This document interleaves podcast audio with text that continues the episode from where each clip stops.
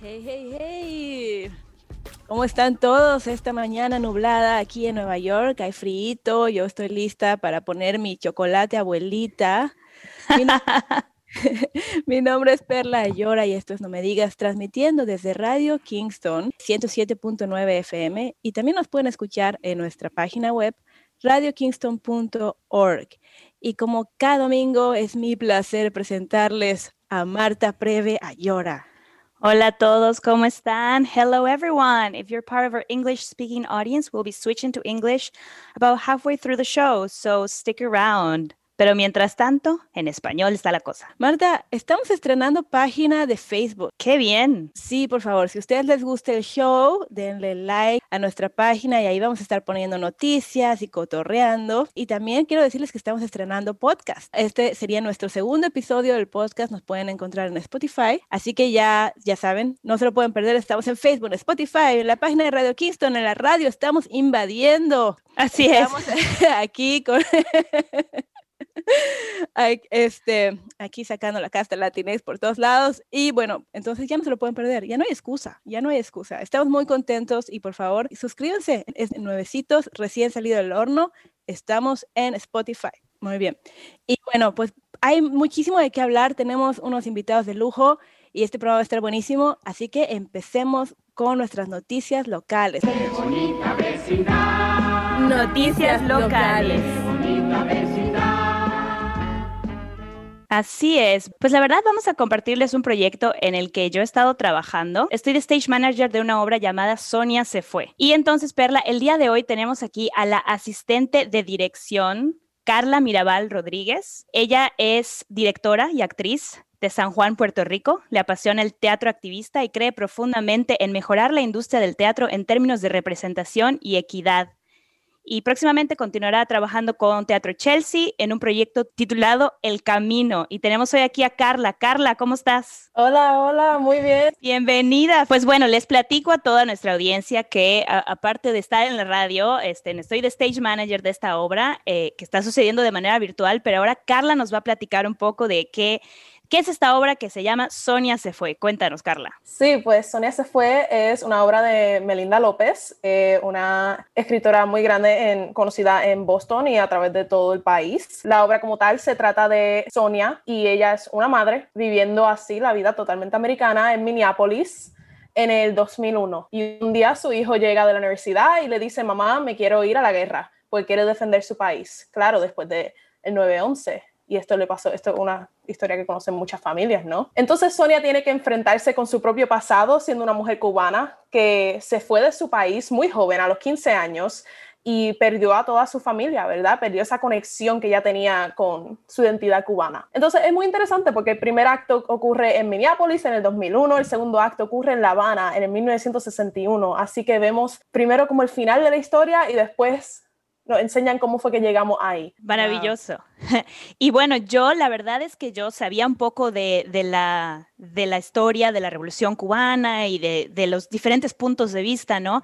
Pero trabajando en esta obra con, con, Carla y con este equipo creativo es cuando, cuando supe más de esta historia de los niños que, que salieron. Carla, ¿nos puedes hablar un poco de, de, los Pedro Pans, creo que se llaman? Sí, sí, los Pedro, los Pedro Panes. Pues Pedro Panes fue en realidad un, éxodo, ¿verdad? Una gran inmigración de niños de Cuba que lo estaban sacando con waivers, o sea, visas ilegales técnicamente. Entonces eran, habían vuelos de Cuba saliendo todos los días hacia Miami que tenían asientos reservados para niños. Y pues, o sea, súper jóvenes, o sea, en la obra Sonia de 15 años, pero realmente había niños de 10 años y hasta menor que salieron a los Estados Unidos. No tenían familia, eh, se quedaban en orfanatos o así fostering, ¿verdad? Como tal. Y a veces, a veces, ¿verdad? Se reunieron, o sea, lograron reunirse nuevamente con sus familias, pero a veces, como en el caso de Sonia, los padres nunca llegaron. Qué fuerte.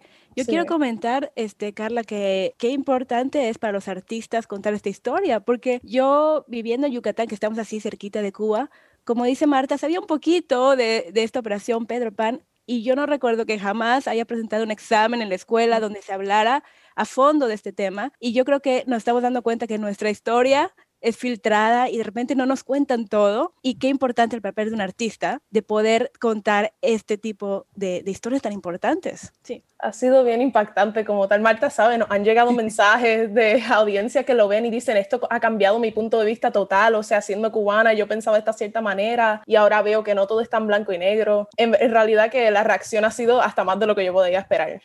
Qué maravilla. Y sobre todo, como Latinx, me encanta que se adapte de manera virtual. Siento que los Latinx somos muy, muy fuertes, elásticos, y si del cielo nos caen limones, no solo hacemos limonada, sino ponemos el changarro y vendemos la limonada. Exactamente. Pues Carla, si nos pudieras contar un poco de, como dice Perla, ¿no? ¿Qué es este formato virtual? O sea, ¿cómo ha sido el proceso? ¿Cómo te has sentido? Cuéntanos a la audiencia qué va a haber, cuáles han sido los retos, ¿verdad? De traducir, si lo puedo llamar así, esta obra a, a, un formato virtual. Sí, bueno, en realidad esto, o sea, yo comencé a trabajar en este proyecto en octubre del año pasado, o sea, octubre del 2020, pero el director andaba trabajando con esto desde antes todavía. Eh, ha, sido, ha sido un placer y una locura a la misma vez. bueno, pues en realidad estamos haciendo un streaming a, totalmente en vivo. Es como, un, es como un Zoom, pero con una plataforma un poquito más flexible que Zoom. Así que los actores se están ahí en vivo con o sea, todo en sus hogares, pero se pueden ver uno al otro, se pueden comunicar entre ellos. Entonces, todo lo que están viendo que está ocurriendo es en vivo y lo ven a través de un link de YouTube. Y entonces los actores, ¿no? Yo que estoy ahí eh, manejando un poco las pantallas, y eh, trabajando conjunto con Carla, los actores están en sus casas, Perla. Los actores están con el background de su cuarto, su sala y, y realmente ha sido un reto que lo que antes tenías un escenario, que tenías luces, ¿no? Ahora es tu pantalla. Y ahora es, ok, ¿qué tienen de utilería que tienen ellos en sus casas, qué le podemos enviar, porque claro, tenemos a gente alrededor de todo el país, no es solamente, la compañía es local a Massachusetts, pero no todo el mundo, no todos los actores son locales a Massachusetts, o sea, como tal Marta tampoco está en Massachusetts. Claro, tenemos tres personas, tres personas desde Nueva York y New Jersey, eh, gente que está en otras zonas horarias. Carla, ¿dónde estás tú ahorita mismo? Bueno, yo estoy en Puerto Rico. Así que oh, con eso nada más. ¡Qué envidia! ¿Cómo es el clima ahí? fue genial, súper calientito. así es. Y, bueno, eh, hablando un poco más de eso, yo quería preguntarte, eh, ¿cuál ha sido el mayor reto de, de, hacer esto de manera virtual y el mayor logro, la mayor ganancia? O sea, algo que nos ha traído el mundo virtual que tú dices, ah, esto, si hubiera sido presencial, no hubiera podido ser. Sí, bueno, pues yo creo que el mayor reto era, primero que todo, conseguir los actores, ¿verdad? Porque, o sea, especialmente cuando viene la gente mayor, eso hay a los actores que ya, ¿verdad? De una cierta edad que tenemos que conseguir porque la obra lo requiere, que se les hace más difícil, o sea, mover este mundo, o que la gente esté motivada en este tiempo para ser así creativo, ¿verdad? O sea, quien quiere mandar un video, una audición en este momento, yo sé que yo de seguro, eso no, yo no estaba muy interesada en eso, pero tratar de motivar a la gente y conseguir, y pero una vez conseguimos este elenco, o sea, espectacular. realmente es lo mejor que pudo haber pasado. Eh, pero eso sí, al principio era como que, ay, ¿cómo vamos a hacer todo esto? Tratando de la logística de todo eso, se nos hizo bastante difícil, pienso yo. Y yo creo que la, mejor, la mayor recompensa ha sido la cantidad de gente que hemos logrado que la vea, ¿verdad? Que vean esta historia y que en realidad ver qué impactados están, que a mí, yo, ¿verdad? Ya yo la he visto mil veces. Eh, y pues a mí como que se me había pasado. Yo sí, sí, sé que es buenísima, pero saber cómo la gente la ve por la primera vez y la reacción que tienen, eso nada más ha sido lo mejor. Claro. Y personalmente eh, creo que también eh, el hecho de que es un link de YouTube, claro, ¿verdad? Puede verlo tu familia en Puerto Rico, puede verlo mi familia en México, puede verlo Perla en Upstate, los, nuestros radioescuchas donde estén. Eh, simplemente es, esta obra es Pay What You Can, ¿verdad? O sea, somos teatro indie, somos teatro regional, entonces el, teatro Chelsea, que está poniendo esa obra, y puede llegar a donde usted esté. Y de hecho está la versión subtitulada. Entonces, eh, Carla, ¿nos quieres hablar un poquito de Teatro Chelsea? Sí, claro, pues Teatro Chelsea es una compañía de teatro nueva enfocada en hacer teatro latine, latinex, ¿verdad? En Chelsea, Massachusetts, sí, que tiene una comunidad enorme de latinos que han inmigrado recientemente o han estado ahí por generaciones. O sea, esto es una necesidad, está llenando una necesidad que tenía la comunidad, esencialmente. Entonces, lo que queremos es, ¿verdad?, amplificar las voces de esta, de la gente que vive ahí y enseñar las historias, ¿verdad? Recientemente tuvieron otro proyecto, eh, hicieron El Camino de Cuentos Oscuros y también colaboraron con el Apollinaire Theater haciendo Chelsea People, que contaba realmente, o sea, en forma de obra, las historias de gente que vive en la comunidad. Qué bien, qué maravilla. Y, también es un cast súper diverso, ¿no? Hay gente con con distintos backgrounds, puertorriqueños, mexicanos, o sea, ahí tenemos una bien representada la comunidad latinex. La obra fue originalmente escrita en inglés y esta es una traducción que ha hecho eh, un traductor cubano para adaptarla, ¿no? Para que se sienta realmente en español original y, la verdad, padrísima, padrísima. ¿Cómo puede la gente eh, accesar a los boletos? ¿Cómo podemos encontrar boletos? Sí, pues para conseguir boletos, por favor, vayan a teatrochelsea.com. Ahí verán un enlace que pueden, no aseguro, dice Get Tickets. Y ahí mismo llenan un formulario y es como dijo Marta, pay what you can, o sea, es a, a base de donación, así que lo que ustedes quieran dar, nosotros lo agradeceríamos y ahí mismo les llegará un link de YouTube dentro de un tiempo y le pueden dar y ya, y a las siete y media tiempo Eastern podrán ver la obra. Maravilloso. Y hoy es Closing Night. Hay versión en español y hay versión subtitulada al inglés.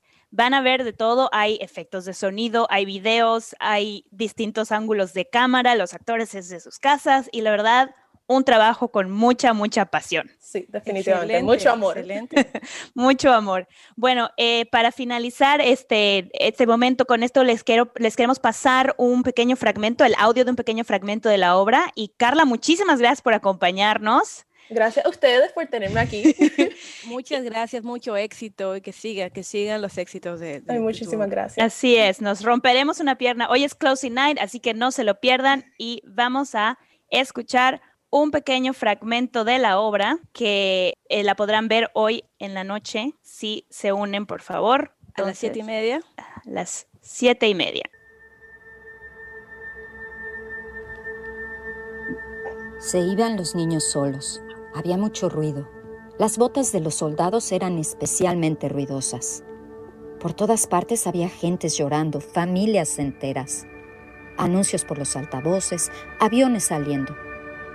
Caminé hasta la puerta de salida por un pasillo de cristales que le decían la pecera. Y mi familia afuera buscándome, o por lo menos eso fue lo que dijeron que iban a hacer. Me pidieron que mirara hacia el tumulto para que los viera, pero yo iba mirándome los zapatos. Tenía un par de zapatos nuevos, mis primeros tacones, que me rozaban en los dedos y me los habían pelado.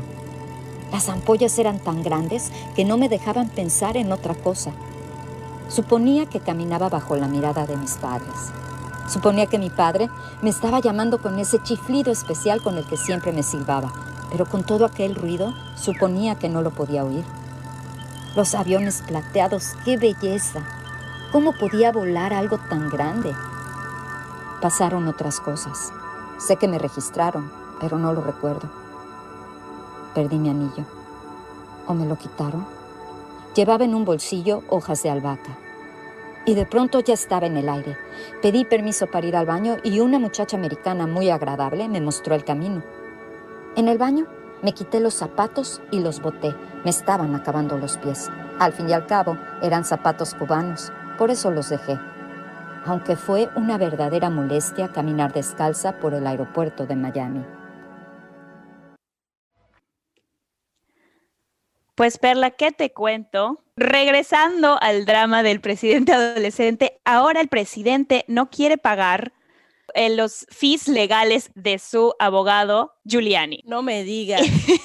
Giuliani que ha estado defendiendo a Donald Trump, Rudy Giuliani, ha estado defendiendo a Donald Trump a capa y espada y ha estado dándole, además apoyando estos, estos reportes falsos de que la elección ha sido robada y yendo de, estado en estado, de rally en rally, estaba pretendiendo cobrar 20 mil dólares al día ahora sí que está como cuando te vas al antro y te la estás pasando muy bien, pero luego te traen la cuenta y dices que rompimos y ya no quieres pagar. Así es, que, que, que, en lugar de saberlo por adelantado, es al final, bueno, resulta que los fees para estar protestando aquí por ti en lo que se me cae el tinte del pelo y hago rallies entre funerales y lugares en, en un estacionamiento, todo es 20 mil dólares al día. Pero el caso es que el presidente, ahora que todo el mundo le ha dado la espalda, pues él se siente solo, se siente traicionado y no quiere pagar los legal fees. Sinceramente, nadie está con Giuliani, o sea, nadie, nadie, está fatal si, si acordaron algo y no lo quiere pagar, pero, pero nadie está apoyando tampoco a Giuliani para que reciba el dinero.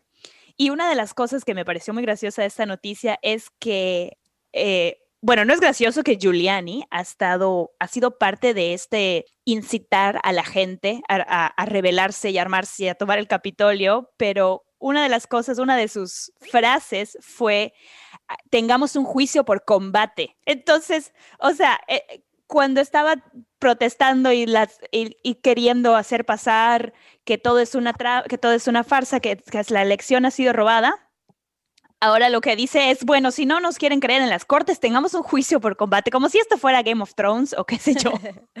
pues yo creo que sí lo va a tener que pagar porque ahorita se va a poner a que va a tener que defender el proceso de destitución del presidente. Es noticia local, mundial, universal, y yo creo que en otras galaxias están sintonizando la televisión porque está muy bueno lo que está pasando en este mundo, de que Donald Trump va a ser juzgado por segunda vez en un proceso de destitución, impeachment. Por segunda vez, Marta, por segunda vez. No puede ser. Ya no sé si reír o llorar. Ya no sé si reír o llorar. Pasa la historia como, como el presidente que por segunda vez va a estar va a estar este juzgado. Solo han habido tres presidentes que han estado en este proceso de destitución. Bill Clinton, Andrew Johnson y bueno, pues ahora Donald Trump pero el primerito, el único que ha, sido juzgado dos veces. Ya ves que a él le encanta así de que él dice que es lo mejor. Así, yo creo que él quería hacer un récord del que más impeachments. ya sabes, porque él dice, mi gobierno ha sido el que más ha hecho esto, el que más ha hecho lo otro. Y ahora, el que más ha sido impeached. Yo. Hoy está re bueno. Y bueno, obviamente la gente en, en contra de este proceso dice, bueno, es que ahorita el Senado tiene mucho que hacer porque viene Biden y hay que formar su gabinete y como estamos cambiando de presidente, hay mucho trabajo y no nos vamos a poner a pelear y vamos a poner energía en este proceso cuando hay tanto trabajo. Pero déjame decirte que Jen Psaki, que es la secretaria de prensa del presidente Biden, dijo, bueno, pero realmente el año pasado, cuando empezamos el proceso de destitución, el Senado pudo hacer sus tareas mientras hacía este proceso. Y a mí me dio risa porque fue así como que, bueno, ya tenemos práctica. ¡Ay, qué horror! La primera fue de práctica, ahora ya va a ser más fácil. ¿Qué es esto? Yo estuve sorprendida que la primera vez la cosa no, no pasara, o sea, que no realmente no lo destituyeran del cargo. Y yo creo que se tardaron se tardaron y les tuvo que llegar a la puerta de la casa la pelea, les tuvo que llegar adentro del Capitolio para que sacaran, bueno, para, y, además ya tarde mal y nunca, ¿no? Tarde mal y nunca. Eh, tres días se inaugura Biden. Claro, pero again, la gente que no quiere hacer este proceso dice, es que ahorita ya América está tan dividida que si hacemos esto, solo vamos a echarle más leña al fuego. Y además estamos en medio de una pandemia. Hay que poner energías en el nuevo paquete que va a sacar Biden el paquete. Pongas feliz. es un paquete, ¿no? Como las chucherías que nos dieron antes. Este sería para pagar dos rentas, no solo una. Pues bueno, esperemos a ver qué nos trae el 2021 las consecuencias de todo esto parece ser que están afectando la marca del presidente Trump ha perdido millones, creo que 15 millones en contratos en Nueva York con, sus, em, con la empresa que tenía antes. Y el nombre Trump, que era tan valioso, mis raíces, se va a venir abajo. Entonces, imagínate, imagínate que estas son las consecuencias que le van a afectar también personalmente a, a Donald Trump. Pero bueno, vamos a ver qué pasa. Bueno, y ahora una noticia más ligera, Tita. Te quiero contar que va a haber una fiesta perruna. Eh, una fiesta perruna. Una fiesta perruna. El baile del perro. Porque déjame decirte que va a haber una fiesta en el refugio donde el presidente Biden adoptó a su perro que fue adoptado y ahora es el perro de la Casa Blanca. Oye, eso me suena a novela de Thalía. Yo te iba a decir, no sé si Disney va a pasar la película primero, van a hacer un musical y yo te quiero hacer el pitch del, del musical, Marta. Yo digo, bueno, bueno. Así como, ah, y esta es la historia, pongan atención de cómo mi vida se transformó, cambió de arriba abajo lo que nunca pensé y llegué a ser el perro de la Casa Blanca. ¿Qué te parece? Me encanta. Me encanta, hay que escribirlo y pichárselo a Broadway. bueno, así el Perro de la Casa El perro de la Casa Blanca. Hello, everyone. We are back. This is No Me Digas. I'm Marta Previa Ayora, and I'm here with Perla Ayora. And Perla, are we switching to English? Let's do this. Let's, Let's do, do this. this. So we wanted to tell you some great news. We are um I never know a word for estrenando, you know, because premiering doesn't seem we have a new we have a new Facebook page and we're also um now a podcast. So you can find us on Spotify No Me Digas. Please follow us and keep um, on the lookout because we will be releasing our episodes as podcast now. So we are so excited about this. It's great. And also, of course, you still can listen to this show on Radio Kingston website. It's radiokingston.org. That's right. And uh, Radio Kingston, our home. We are so happy to be here with you in this beautiful Sunday. We're going out to the international news.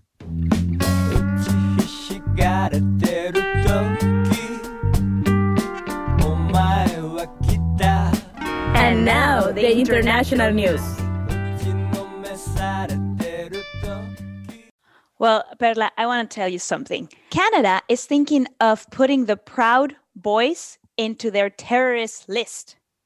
And oh yeah, and you know what thing? One thing I didn't know, and I feel like that happens a lot with Canadian things. Proud Boys is Canadian.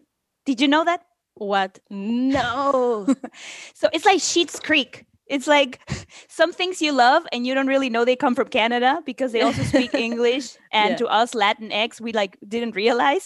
well, turns out the Proud Boys was founded by a Canadian uh, man. No me I, I was very surprised.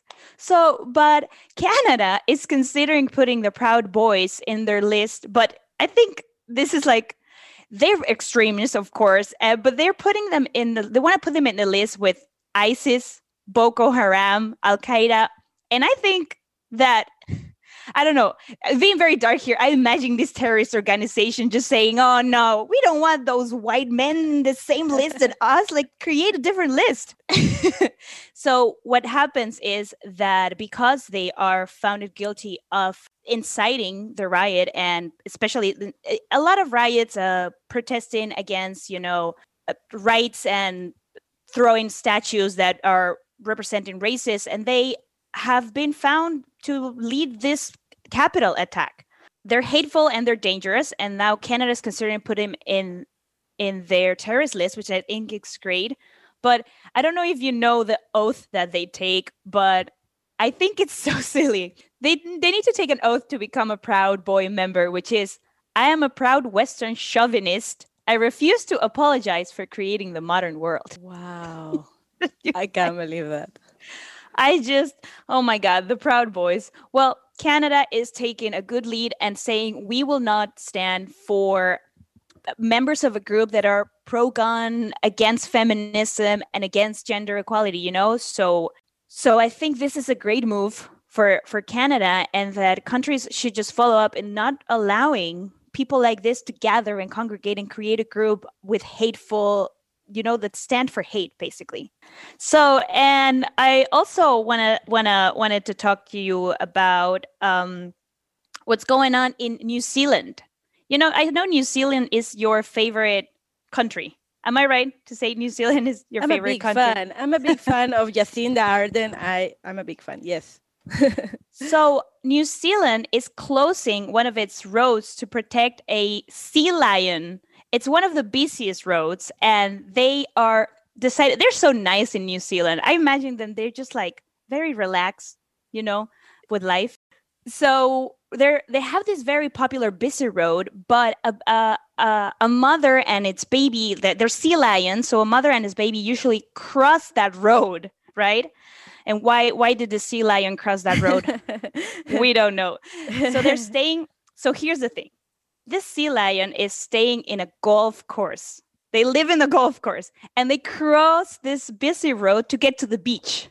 Wow. And instead of like putting men first and their golf courses, they decided they're going to close that road to allow the sea lion to, you know, to be able to go to the beach. And then, of course, they're going to, uh, they're, they're trying to protect the life of the mother and pup that they need they need a month nesting before they go to sea so eventually oh. yeah eventually they will go to sea and they will and they will uh and they will leave those premises but for now they're staying on a golf course they need to cross to the beach so, so that road is closed to protect wildlife which i think it's amazing you know that's amazing i feel like I feel like New Zealand is like the Ned Flanders of the world. And unfortunately, that makes us Homer Simpson.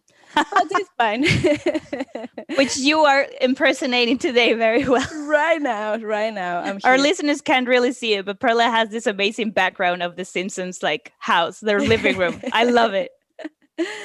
you know, like New Zealand is great. Like they have Jacinda Ardern, which is amazing, and they gave us Flight of the Conchords, with it's Yeah. amazing, and Taika. we try, we try our best, but we love him anyway. Well, another story about animals. Today we are all about animals, but I need to tell you this crazy story. You know that Colombian, Colombia is trying to move from the past and erase the damage that Pablo Escobar did, right? But right now they're dealing with his hippopotamus. So Oh, wait. What? I know, I know. I'm gonna I'm gonna tell you a story. I remember watching this documentary. I love it. Uh, my father sins, and it's the it's about Pablo Escobar's son, and he was telling the story about his dad buying animals from an encyclopedia. So let that sink. Pablo Escobar used to buy from an encyclopedia. You know how you and me maybe we buy things from a catalog from Costco. Pablo Escobar used the encyclopedia to buy exotic animals. He used to have a private zoo. And of course, after his death, people needed to deal with the animals, but they didn't know how to deal with the four hippopotamus he had. This is They some were- this is some Tiger King stuff. yes, yes. Hippo King. so hippopotamus, they were like, they're too heavy. We, we don't know how to deal with it. I mean, what could happen? So They could just left- dance ballet. They were just gonna dance ballet. right? That's the problem. All the cartoons, you have these cute hippos, right? That, that they're very friendly. So they're like, oh yeah, it's okay. So right now, of course, after years, they uh, multiply, they reproduce, reproduce, re, whatever, and they multiply, and now they have a problem, like with a lot of hippos that are causing an ecological crisis because they're not from Colombia, they're from Africa. They're supposed to be in Africa. And these hippos are getting crazy and they're going to the city. And you can see the videos. Go to YouTube and you can see the videos in the city, in the little towns, just running around. I personally believe they found Pablo Escobar's stash. and they just want to and they just want to party. All night in the city like that. just want to party in the city. Oh my god! Wait, I have like I there's so much going on here. First of all, like the damage that a person can create goes well beyond like his history and his like crimes and violence. It's also his pets. If we- can call this hippos pets, right? Yeah. and then i'm surprised that they left them there i mean i know that that at the moment probably that was what they could do and look or like the way they thought about dealing with those hippos like just leave them there but now that they've like reproduced and gone crazy and you're right like films and tv and cartoons they always paint them as, as adorable you know they, and they're so vicious you know that people get killed by hippos because people don't know they're very wild animals they're like they're they're they're dangerous They are. It, they're the number one reason to uh, of death in Africa um, caused by animals. So you think because of the movies that lions are, you know, Yeah. are the most dangerous animal, but it's not. It's the, the hippos. Yeah. So anyway, Wow, hippos in Colombia. Wow. Yeah, today's today is our animal our animal day. animal special. Animal special. Hey, do you think we should go to the last part of the show now? Yes, absolutely. Let's go and listen to our opinion. We have no data, no statistics. The following is conjecture at best.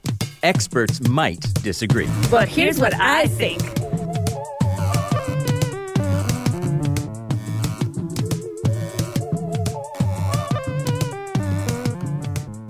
Hey, so for this part of the show, I want to introduce our guest. His name is Joseph Darnell. He's an entrepreneur. He's a very smart and creative person. He's not a Latinx person, but he has a Mexican spirit. I do. he I have the heart of a Mexican. Right. And he also married up. He's married to a very beautiful wife. And- Marry up. I love that. Marta is like, I don't think so. Uh, ah, I do. Very, very happy to have um, Joseph Darnell, who is, happens to be my husband. So practicing a little bit of nepotism in the show. He's also a, a part of our production team. He's a producer. He helped I us a lot. dabble. he helped us a lot. Well, and he's going to help us even more now with the podcast that we have. So we're very happy to have you here, Joseph. How are you today? I'm doing great, guys. Thank you. Uh, thanks for having me on. It's fun. It's always fun to, to jump in and have a an interesting discussion with No Me Digas. Uh, yeah, so I'm, I'm happy to be here today. We're doing great. Got the kids uh, entertained down in the basement, right? Right, Perla? So I mean, you make can, it uh, sound like you like they're like I don't know. the doors are able to open. Don't worry. We have Uh, yeah. But yeah, we you know The leashes are long. They're very- Don't say that. yeah, Um, no, we're we're good. We're happy to be here. Uh, excited to have this discussion. so what are we talking about today, Perla? So, so today I, I want to talk about this this this idea for a while. I have a Mexican guilty pleasure.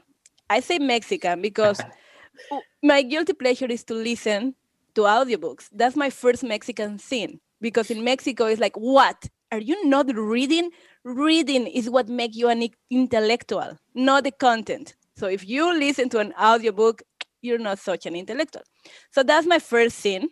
But my second thing is that I like to listen sometimes self-help books, right? Which is also a Mexican thing, but that's another matter. But I was listening to one of these uh, books. Uh, the name was "You Are a Badass" by Jen Sincero. Yes, the name is as cheesy as it sounds, and that's my guilty pleasure. Okay, and and the thing is like sometimes the world is heavy for me, and I like to listen to this person talking about you can do this you are you know the universe is going to give you everything you want and all that the, these things and i was listening to this specific book and i was shocked about how irresponsible it was because one of the examples he mentioned in the book is that is that he went uh, to ask for a job because he wanted to change career.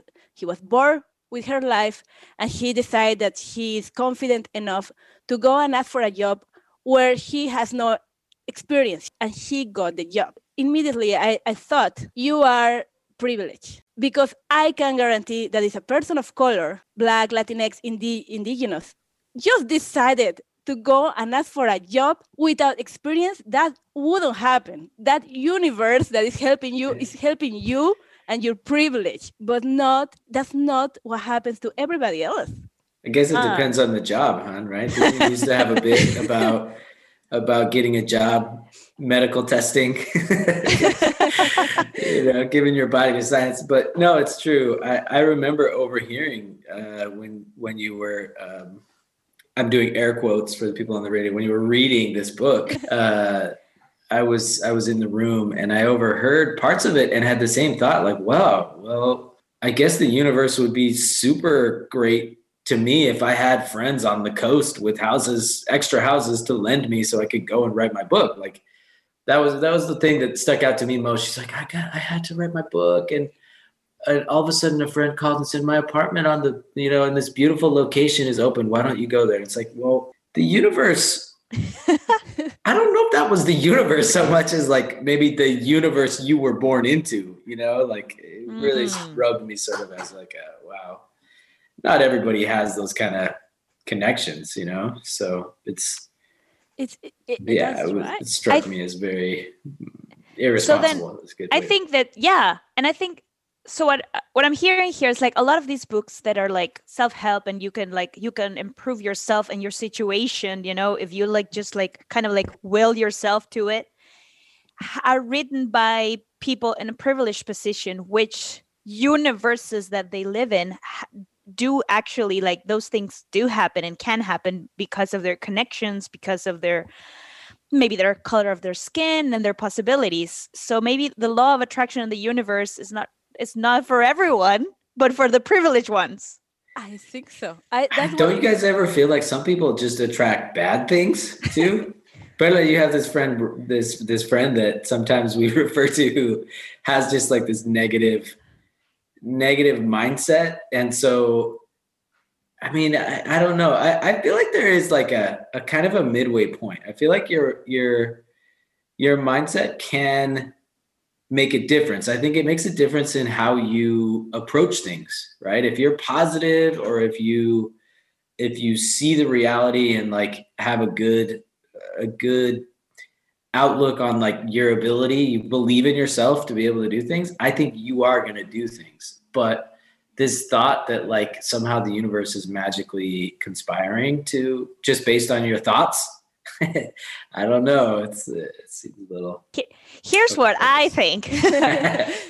I I absolutely agree with Perla in the sense of I've read a couple and I've like listened to a couple of people talk about this, and it's almost like they're promoting magic right? Yeah. And so some of those books that have to do with like the secret, the law of attraction, the universe, you know, it's very yes. what they what they present is just like think about it and sit down and wait. Whereas I've seen other approaches to this where it's like have the best the best attitude towards it but don't sit around and wait you have to work like you have to be prepared for what you want you have to like work towards what you want and like yeah. so i do agree with joseph too that it's like it, there's there's one thing with thinking that things are just gonna fall in your lap you know like oh i'm gonna win the lottery you know and then and then uh, one thing is like i'm working so hard for my business that i started and suddenly things start going good for you and then another thing is like uh it's like to just wait for like magic magically someone to knock on your door and deliver you, you know, a car or money, which I think some I'm books. Talking, talking about cars, this was another example. This blew my mind. I was mad when I when I listened to her saying like he went to buy a car and he could afford whatever Honda Honda Civic '98. That's what he could afford, but he said, "I don't deserve this, so I'm gonna buy the car that is more fancy." And he got the car that is fancy and says, the universe gonna pay for it. The pro the universe paid for it because he's a bestseller. yeah. This book is a New York bestseller. But again, the universe is for privileged people because if you ask any person of color about about how you can succeed succeed in life, they're gonna say working, like sweating. They're not gonna say, oh, just think about, just sit and think about it. I was reading to uh, Quest, uh, Creativity Quest is a book written by Questlove, and he from the beginning it's like, hey, you're an artist, you need goals, and what are your goals, and move, and all these artists that people of color are telling you, just work, work, work, and and make it happen. And I don't know about many self help books that are written by people of color that talk about just think about it. Yeah. Wait, wait, wait! I love you this. find a genie over there. I love this. She goes, she goes, she buys a car that she can't afford, and then she pays for it. No, by... the universe paid for it. Well, the yeah. universe pays for it, but by selling a book, selling a book telling you that that's going to happen to you. You know, like like. I've always, I've always found it very very interesting and funny that that like um these yeah that that these that this idea of like how they're making money like it, it, i always had in the back of my mind i'm like if you could just have the universe give you what you want why did you bother to write this book? Like why did you go to all the trouble? It's a ton of work. It's like you have to go on these tours like and it's the same thing with all these uh similar situation all these businesses who are trying to claim that they can teach other people how to make a bunch of money like oh you sign up for my thing and i'm going to teach you how to sell on amazon so fast you'll be so rich yeah. it's like wait if you knew how to do that why did you make this other course like why are you bothering to it's so much work to try to teach other people how to do this. Like, why did you do it? If you could have gotten rich in the first place, just like, I mean, maybe that wasn't their end goal. I guess that's one yeah. possible reason. Like, oh, we want to share the love, but most of those people, that's not the case.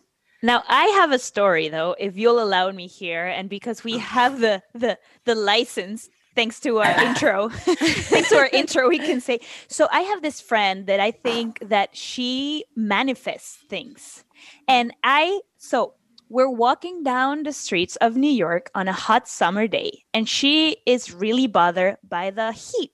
And she's like, "Oh my god, it's so hot! It's so hot! I just wish I had some ice. I just wish I had some ice to just like put on my neck. I'm so hot." Cut to, I'm not kidding.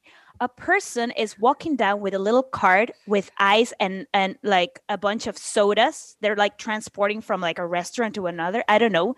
And this person accidentally knocks this cart, and all of the ice and the sodas go into the floor right in front of us. No so way. we help this person pick up this, and and after we pick up, my friend just grabs a piece of ice and says, "Yeah, la, la," you know." And then she has her ice for uh for her for her neck and to cool down. I see i saw this happening in slow motion. And she does she does witchcraft like this.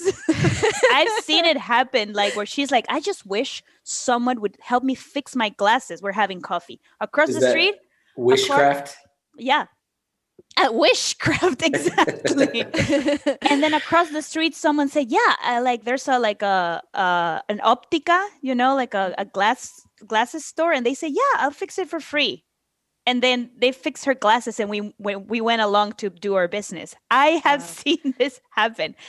But I to the be- no yeah yeah I, I just believe like yes i believe like there's some power in the mind but we need to be careful with people just trying to sell and, and, and sell ideas that are over the top like just go and get whatever car like you can't you know like if you can't pay for it doesn't matter. I think there's a line when we need to be aware when there's people who are just trying to to take advantage of of a lot of people and a lot of situation a lot of people feeling stuck you know? I definitely feel that the mind has power you know Yeah. but I was just be wondering. smart be smart with that brain yeah I was wondering about this topic. I was wondering if you guys think there's like a certain age at which the universe starts to listen to you more because I I mean kids I had I dreamt of being an NBA player from the time I was in like third grade all the way through till I got cut from the basketball team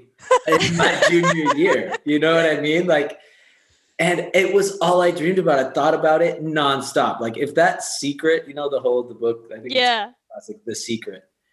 If that had been true, I, you know, I'd be in the NBA. I thought about it enough. I and I actually worked hard. I practiced a lot. and you know, I, uh, I I get mad at my parents sometimes. Like, why didn't you tell me that I'm like, a, you know, a very short, not that. I mean, not athletic for the NBA. You know.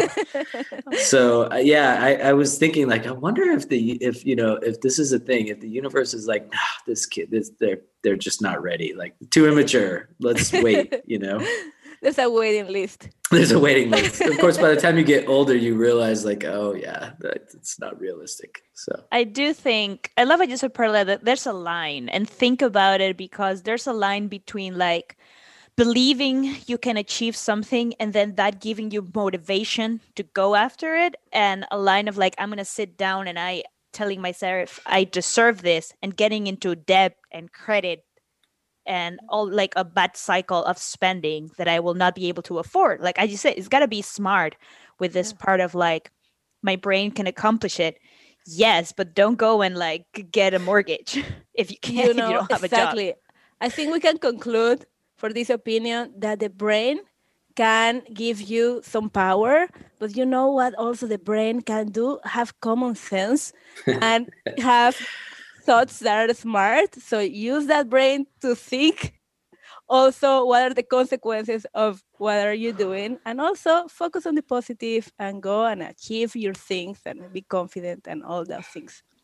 Yeah and any anytime that somebody's trying to sell you something that says just believe it and it will happen let take a look at their uh you know at the context where they what beachfront apartment they wrote that book from or yeah you know Oh my god. it's, there's is always great. uh, yeah some privilege Well. This is great. And Joseph, thank you so much. Thank Hey, you. my everything pleasure so fun guys here. Thank you, Warren. Warren and the board. Thank you, Warren. Thank you so Warren much. Lawrence, the best All right, you guys, very good. tuned. We'll see you next week. See you next week. bye Bye. She's